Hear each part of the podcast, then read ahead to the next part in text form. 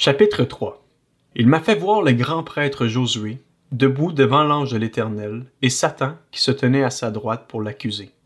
L'Éternel a dit à Satan, Que l'Éternel te réduise au silence, Satan, que l'Éternel te réduise au silence, lui qui a choisi Jérusalem. Celui-ci n'est-il pas un bout de bois arraché au feu Or, Josué portait des habits sales et se tenait debout devant l'ange. L'ange a pris la parole et a dit à ceux qui se tenaient devant lui, Enlevez-lui les habits sales. Puis il a dit à Josué, Regarde, je t'enlève ta faute et je te mets des habits de fête. J'ai dit, Qu'on mette sur sa tête un turban pur. Ils ont placé un turban pur sur sa tête et lui ont mis des habits.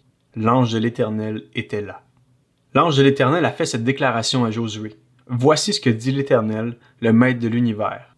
Si tu marches dans mes voies et si tu respectes mes ordres, tu jugeras ma maison, tu garderas mes parvis, et je te donnerai libre accès parmi ceux qui sont ici. Écoute donc, Josué, grand prêtre, toi et tes compagnons qui sont assis devant toi, car ce sont des hommes qui serviront de signe. Je ferai venir mon serviteur, le germe. En effet, voici la pierre que j'ai placée devant Josué. Il y a sept dieux sur cette seule pierre. Je graverai moi-même ce qui doit y être gravé, déclare l'Éternel, le Maître de l'univers, et j'enlèverai la faute de ce pays en un jour. Ce jour-là, déclare l'Éternel, le Maître de l'univers, vous vous inviterez les uns les autres au milieu des vignes et des figuiers.